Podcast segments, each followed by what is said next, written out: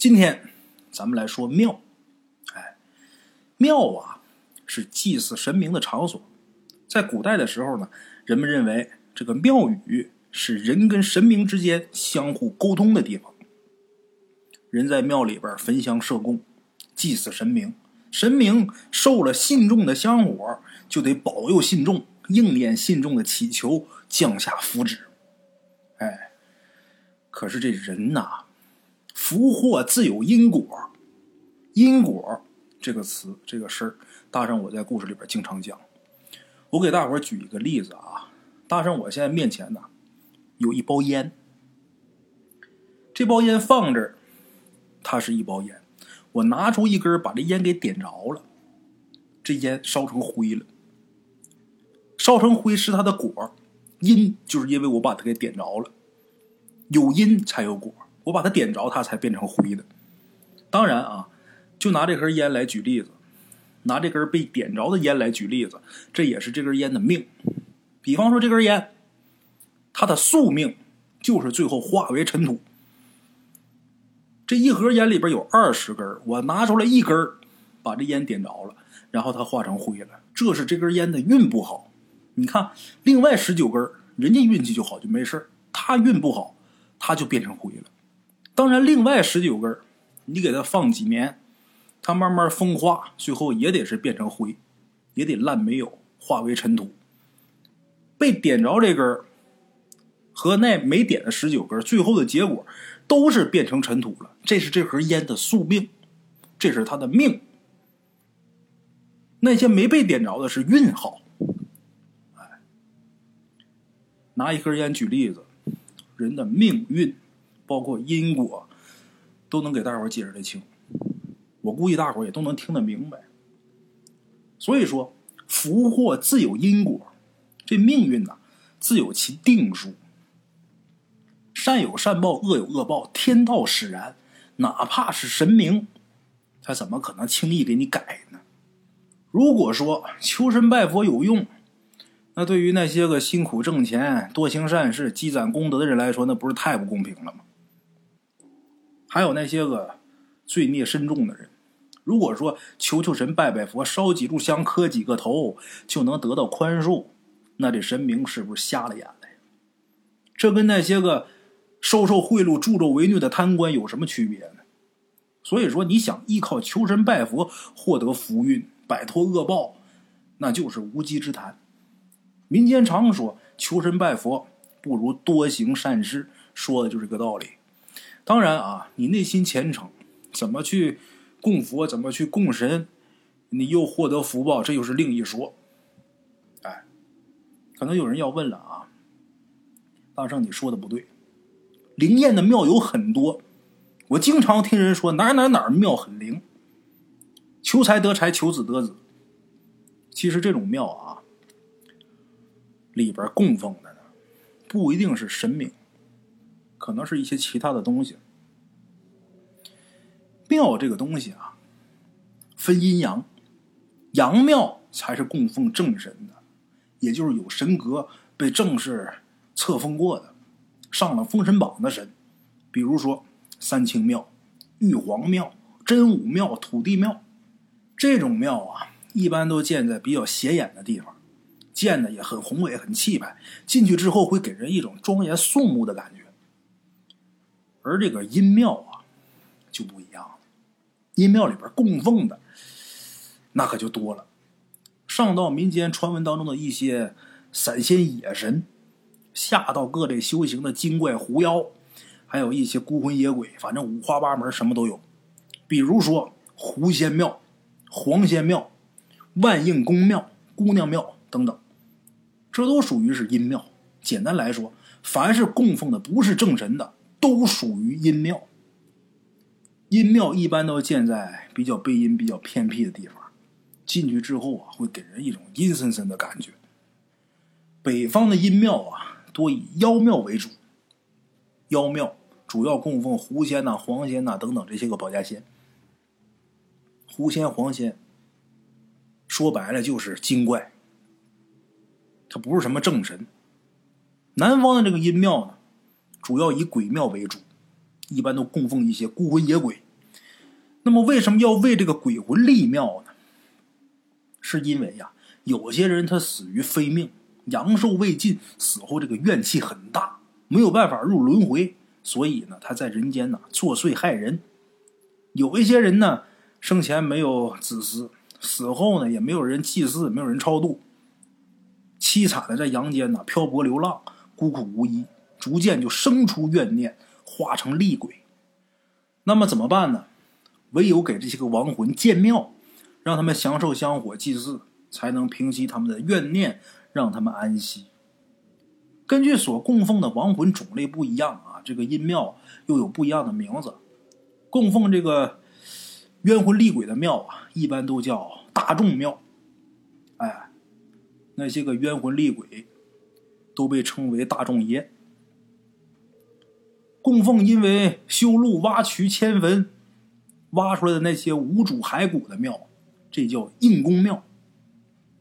如果要是供奉无主女尸的，叫姑娘庙。供奉海上或者。江河当中漂流而来的浮尸的庙，这种庙叫水流公庙。哎，这些供奉孤魂野鬼的阴庙啊，很多都在这个庙匾上写着“有求必应”四个字，这也就是应公庙名字的由来。有求必应，因为阴庙啊颇为灵验，所以信徒呢很多。尤其是求财的，还有一些赌徒求运的。只不过这个阴庙里边所供奉的呀，非鬼即怪，亦正亦邪。咱们说，他们怎么可能轻易的偿人所愿呢？怎么可能轻易给降下符纸呢？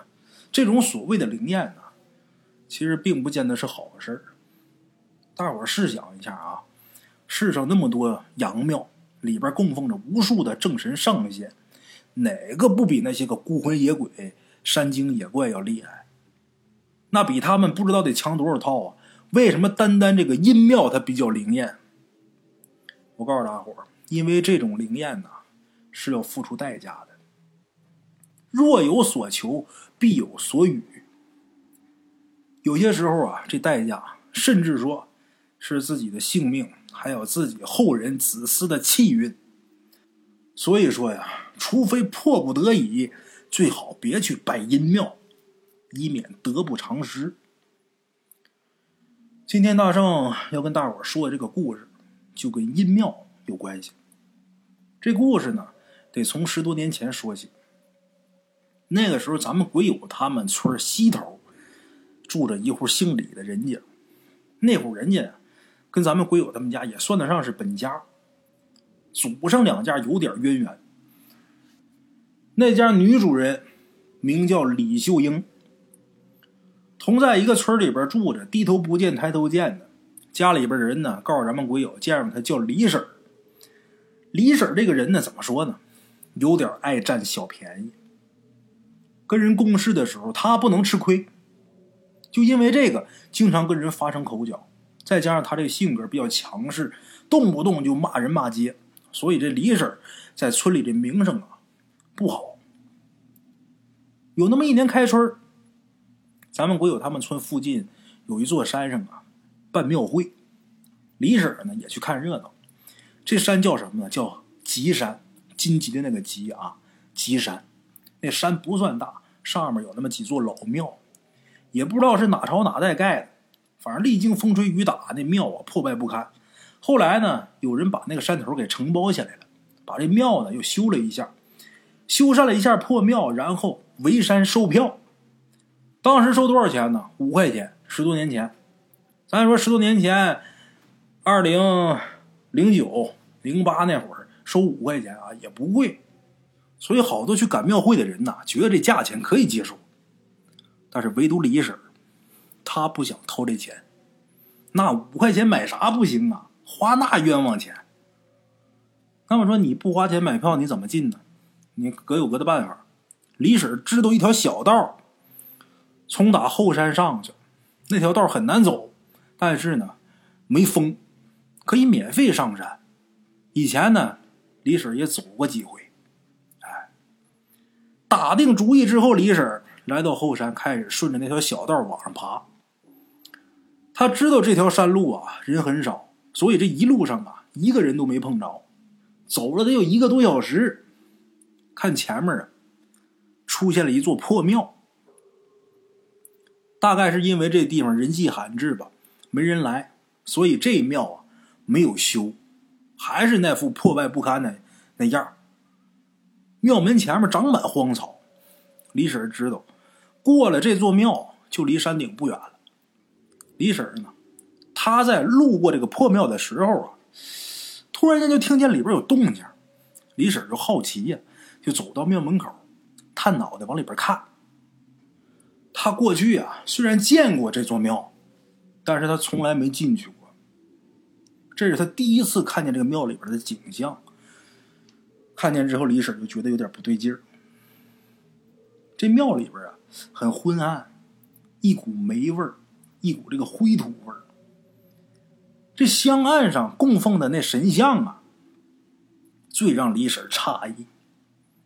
那神像啊，是一小孩儿。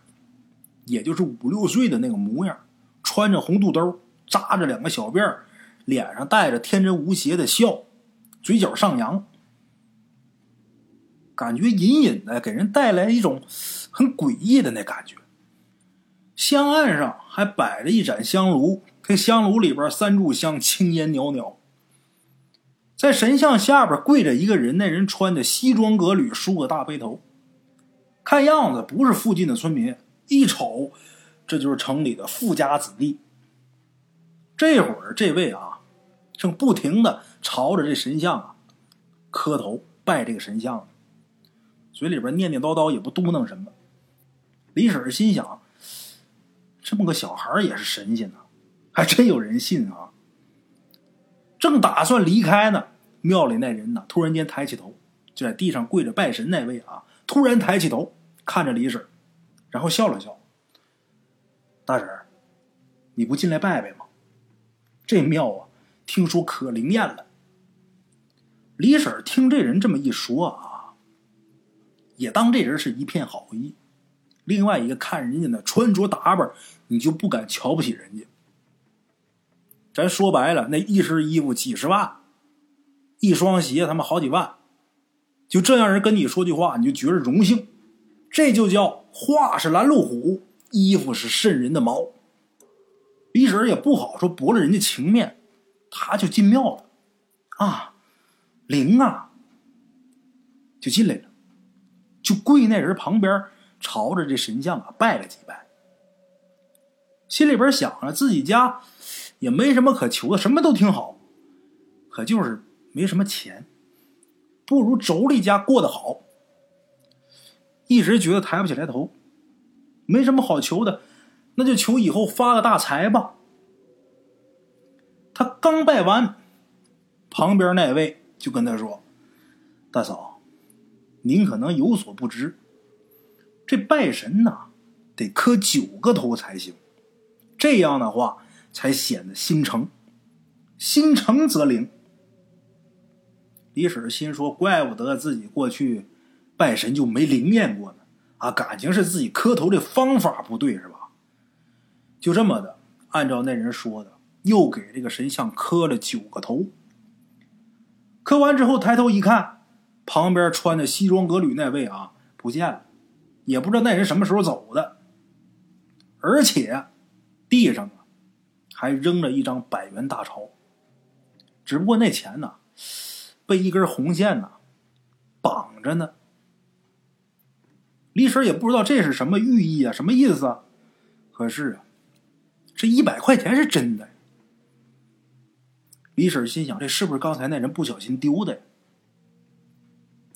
往庙外边看了看，瞧了瞧，四下无人。李婶一把把那钱捡起来，就揣兜里边赶紧就离开那庙。离开庙之后，往山上走，一路上高兴啊。心说：“这破庙啊，你别看破，还真灵。刚许下要发财的愿，这就应验了呀。这以后我得多来拜拜。”就这么的，不大会儿，李婶啊就到了山顶。山上赶庙会的人很多，熙熙攘攘的，其中就有不少个摊贩，卖什么都有。李婶心情很好，买了几个包子吃，又狠了狠心给自己买了件衣裳。正考虑给不给我们家爷们儿买几双袜子的时候，突然间旁边啊有个算卦的，哎，就哎了一声。那算卦的盯着李婶儿。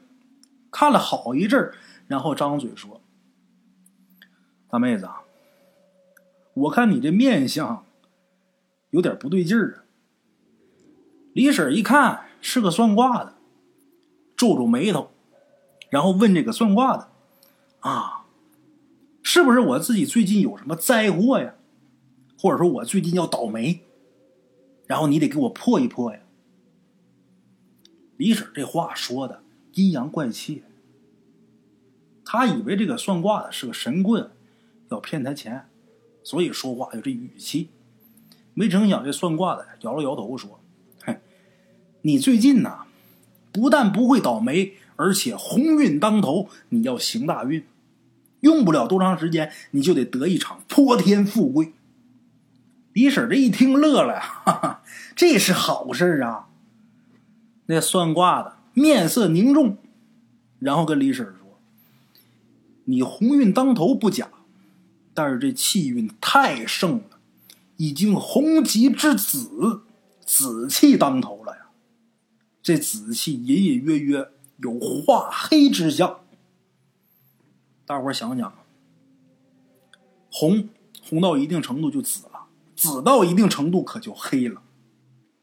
这算卦的说。”你这气运太旺盛，红极之紫，紫气当头，而且隐隐约约有化黑之象。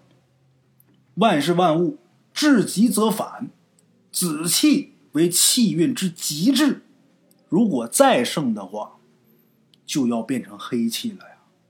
然后会在你这个面貌上显现，这就是人们口中常说的“印堂发黑”。就预示着要大祸将至。民间常说“福祸相依”，就是如此啊。凡事啊，都得讲究一个因果。人的气运呢，更是这样。大善人有大善人的气运，普通人有普通人的气运。一浊一饮，莫非前定。如果一个普通人他平白无故要是得了一场天大的气运，得了滔天的富贵，这可就反常了。事出反常必有妖，可不一定是好事啊。李婶听这个算卦的说的呀，他听得迷迷糊糊的，也不知道算卦这番话到底是什么意思，脸上很疑惑。这算卦的说呀：“我再说明白点你别生气，你命中本不该大富大贵。”你身上这气运呢，无根无源，来的莫名其妙。这运势啊，你福宝你接不住。如果你硬要接下来，怕是有性命之忧。李婶笑了，说来说去，我这不还是有灾吗？接下来，我是不是得花点钱，您给我消消灾呀？哎，我说您这些个套路啊。去找那个七八十岁的老头老太太，我估计还行。你跟我说呀，门都没有。我又不傻。行了啊，您歇着吧。这算卦的看李婶这么说，算卦的说呀：“哎，你不认识我，我可认识你。你是不是李村李拐子家的儿媳妇啊？你老公公当年他在世的时候跟我有点交情。你结婚的时候。”我可去喝过你们的喜酒，我能骗你一个小辈吗？李婶儿一看这算卦的说的有板有眼，还知道自己身份，一时间可就将信将疑了。李婶儿仔细的看了看那算卦，还是没记起来这人。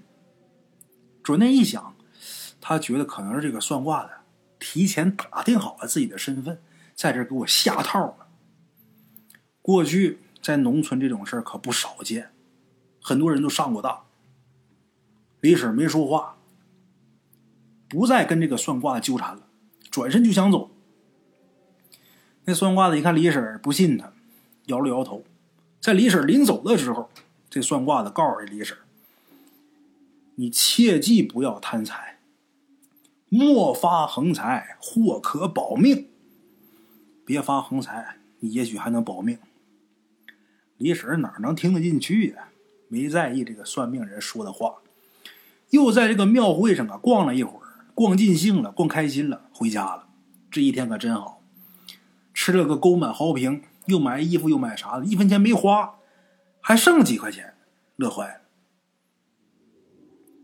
就在回家的当天晚上，李婶就做了一个奇怪的梦，梦里边也不知道是白天呢还是晚上，反正这天色呀灰蒙蒙的。他呢在这个院子里边站着，就看这个天上啊，不断的有钱往下飘，哎呀，整个院子里边都落满了。李婶高兴的手舞足蹈啊，笑的那嘴都合不上了，下巴子差点笑掉。可是就这时候啊，突然间院子里边出现几个人，这些人呐，这脸都看不清，都是模模糊糊，而且一个一个的手里边都拿着扫帚，把这钱就往大门外扫。李婶这下可不高兴了，也拿一把扫帚把扫出去的钱又给扫回来了。那几个人也不管他，低着头啊。继续扫，李婶很生气，不甘示弱。哎，就这么的，你来我往，来来回回。那几个人往外扫，他往里边扫。不经意间呢，李婶一抬头，看见这些人里边有个身影啊，很熟悉。这个脸还是看不清，朦朦胧胧的啊，看不真着。但是这人走路的姿势一瘸一拐的，跟自己老公公李拐子走道一模一样。李婶当时就气不打一处来，心说这老东西没给自己儿子攒下家业不说，还把自个儿家的钱往外扫，这不老糊涂吗？李婶生气了，一时气愤，拿起这个扫帚啊，就打自己公公。霎时间，那些人可就忽然间都消失不见了，光剩下李婶一个人站在院子里边。目瞪口呆，这些人怎么突然间没了呀？这时候李婶才想起来自己老公公已经死了好多年了，有点害怕。刚想要回屋，不经意的回头一看，就看见大门外边还站着一人，是一老头。这老头能看清脸，这老头花白头发，脸上啊全都是皱纹，佝偻着背，颤颤巍巍的站着。老态龙钟，这老头怔怔的看着李婶，然后突然间笑了，笑得很诡异。李婶突然间有一种说不出来的恐惧，就跟掉进这个深渊里边似的，没着没落的，心里边害怕。李婶吓得两腿发软，动不了。这时候就看这天上还是不断的有钱往下落，这地上啊，这钱呢越积越厚，越积越多。一直到最后，把李婶都给埋起来了。李婶喘不上来气呀，憋的是满头大汗，心里边一急，醒过来了。这是他做的一梦啊。醒过来之后，李婶发现自己一身冷汗，惊魂未定。这一宿可就再没敢睡。他就寻思着这个梦啊有点怪，再一联想白天那算命先生说出来的话。心里边觉得有点不得劲儿，可是没过几天，李婶就把这事给忘了，该吃吃，该喝喝。也奇怪，从那以后，李婶他们家就开始发财了，慢慢的这日子可就富起来了。这倒不是李婶找了什么赚钱的门道，没有，就是他们家随便干点什么都能赚的盆满钵满。你比方说，同样是去湖里边打鱼，别人家。这旋网一网下去之后，零星几条小鱼儿在网里边蹦蹦哒哒。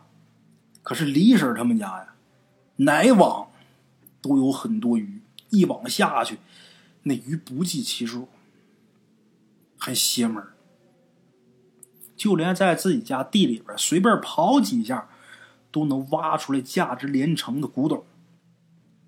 就这种运势，你想不发财都难呐。没过半年，李婶他们家就成了四里八乡首屈一指的富裕人家。李婶整天是穿金戴银，那乐的合不拢嘴呀。就这么的过了一段日子，李婶啊，慢慢的发现自己的身体啊有点不对劲儿，整天像是没睡醒似的，无精打采。这精神状态很差，而且呢，经常做噩梦。又过了没多长时间，李婶这身子就垮了，病倒了，躺床上就起不来了。但是奇怪的是啊，没有大夫能断出他得的是什么病。这脸色也不好看，头发呀开始花白。李婶才刚四十出头啊。脸上就全是皱纹，头发开始白，身上这皮肤也是皱皱巴巴的。这会儿要是来一个陌生人，不告诉这陌生人他多大岁数，让这陌生人看，那一眼就是一七八十岁老太太，一模一样。短短不到一年时间，李婶就老了几十岁。家里边带着李婶到处去求医问药，全都无济于事。绝望之中。李婶才终于信了那个算命先生的话。他连带着去吉山荒庙拜神求财，以及当天晚上回来做了一个怪梦的事就一起告诉家人了。家人听完之后很吃惊啊，因为这些事儿李婶以前从来没提过。李婶她老公告诉李婶说，他自己父亲李拐子在世的时候确实。跟邻村一个算命先生，俩人关系很好，两人经常一起喝酒下棋。可是后来李婶嫁过来之后没多久，呃，李拐子就去世了，那算命先生就没再来过，所以呢，李婶不认识那算命先生啊，很正常。李婶她老公赶紧带着李婶去邻村找那个算命先生，把李婶的事儿告诉这算命先生。求这个算命先生看在自己父亲的面上，能救他一命。算命先生听了李婶的事儿啊，眉头紧皱，仔细看了看李婶，然后我说呀：“哎，当初他要是能听我的话呀，他最起码能活命。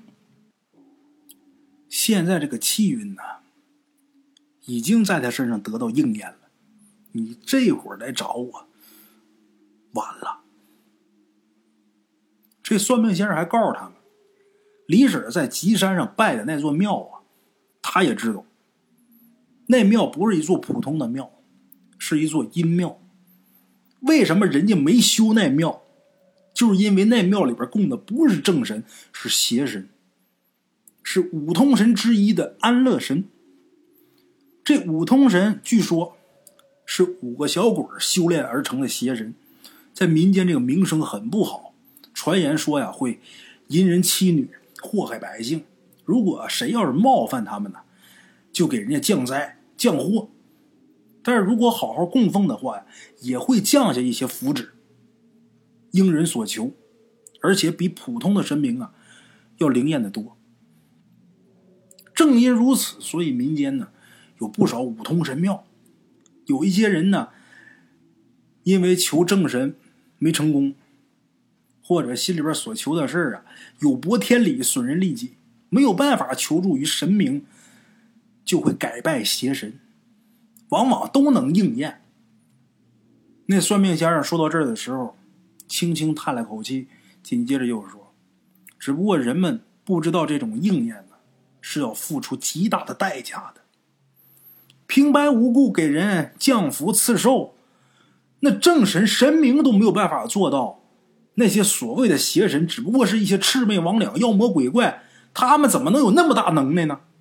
他们不过就是在信众身上彼此的取舍财寿等等，然后互相交换罢了。哎，这些个信众身上，每个人都有自己的寿命，有自己的财运。这个邪神拿了张三的财运，给了李四，拿了李四的寿命给了王五，就这么回事算命先生告诉李婶，当时他在这个五通神庙求的是财，失去的就是自己的寿。那庙里那个年轻人之所以让他磕了九个头，那是有深意的。磕头讲究神三鬼四，意思拜神的时候磕三个头，祭祖的时候磕四个头，一般都不会磕九个头。那么什么时候磕九个头呢？磕九个头又是什么意思呢？磕九个头，列位记住了，是献祭，献祭自己。古代时候看大臣给皇上磕头，都讲究三跪九叩，那意思就是愿舍其身，忠于君主。当然，你给皇上三跪九叩没问题，皇上不见得要臣子的性命。这个臣子给皇上磕九个头的意思，就是我的命都是您的，您随时拿。给邪神磕九个头，那可就危险了。就等于把自己的寿命给献祭出去了。李婶呢，那天又在庙里边捡了一张用红绳系着的钱。那钱可不是人家不小心掉的，那人家故意扔那儿了，那就是一圈套，就等着李婶去钻呢。用红绳系着的钱，那相当于定金。你捡了那张钱，就相当于在邪神面前你签订了契约，拿自己的命去换人家的钱。而庙里那个年轻人呐，就是想用钱来买命的人。李婶听算命先生说完之后啊，那真叫悔不当初，哭的是肝肠寸断。算命先生说呀：“嗨，你当初要是能听进去我的话，你在拜邪神那天晚上，你做那个梦里边，你要是能不贪财，或许你还能逃过一劫。”那个梦里边，那是你家仙人知道这无故之财来之不祥，才会拒之门外。他们是想救你命啊，可是你却活生生的把这个唯一的活的机会给断了呀！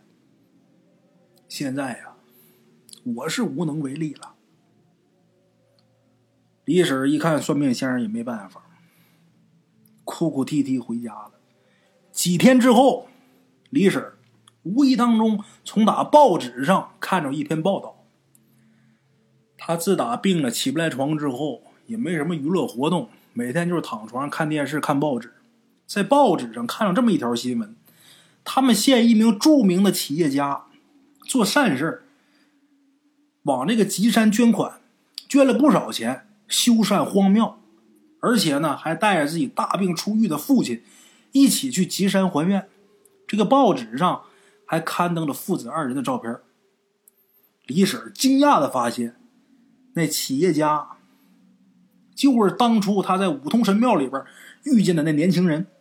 企业家他爹，他父亲，就是他在梦里边见到的那个鬼笑的老头。又过没多长时间，李婶就去世了。她死的时候是七窍流血，白发衰容。脸上全都是皱纹啊，瘦的皮包骨，全身上下一股死人味儿。李婶家里边人对害死李婶的那个企业家呀愤恨不已，但是这种事儿啊，你没什么证据，你能把人家怎么样？你现在倒是挺有钱啊，人家比你还有钱，人家比你势力还大，而且人家黑白都通，你能把人家怎么着？没办法，你又没证据，有证据你都不能把人怎么样，何况你还没证据。那怎么办呢？他们家人呢，就把这个事儿如何如何如何给街坊四邻讲，说白就是发发怨气。邻村的算命先生听说这事儿之后啊，也说说那企业家呀，肯定是有人给他指点，他才用这种恶毒的办法。给自己父亲续命，这种办法有违天理，必然是不得好果呀。而且，你从邪神手里边，你想占便宜，哪有那好事儿？凡是拜阴庙供邪神的人呐，哪怕一时愿望得以应验，但是终究还是会难逃恶果，落个凄惨的下场结局。果不其然，没过多长时间，就听说那企业家破产了。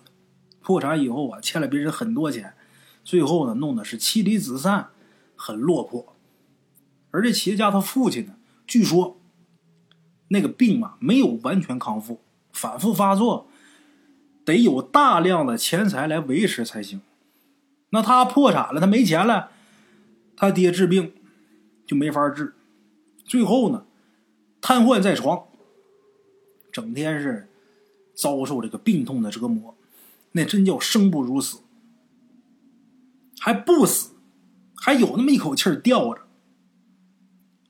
这最惨。你要说嘎巴死了，他享福了，还不死，有一口气在那呼的，就让你活遭罪。这真应了算命先生那句话，很凄惨啊。好了啊，咱们今天这个故事啊就说到这儿了。在节目的最后啊，大圣还得跟大伙说，求神拜佛呢也没有什么不好的，心里边有一个美好的愿望，这都是可以的，都是允许的。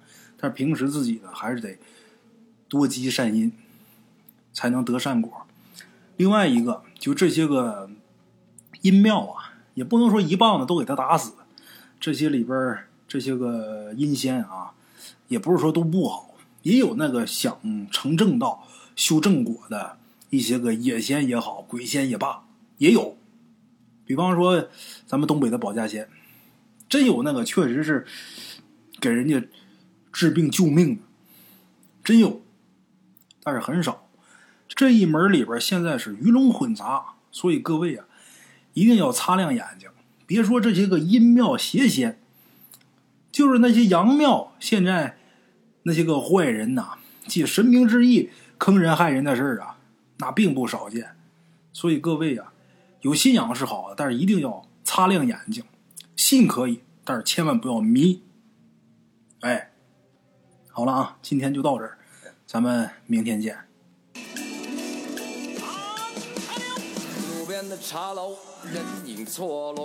用声音细说神鬼妖狐，用音频启迪人生。欢迎收听《大圣鬼话》。Hello，大家好，我是主播孙宇。现在吃完了饭，然后就回到自己的课室上啊。喜马拉雅、百度搜索“大圣鬼话”，跟孙宇、孙大圣一起探索另一个世界。那天山女子独守空城，感谢鬼友们，感谢鬼友们，感谢鬼友们一路陪伴。大圣鬼话，见字如面。欲知后事如何，且听我下回分说。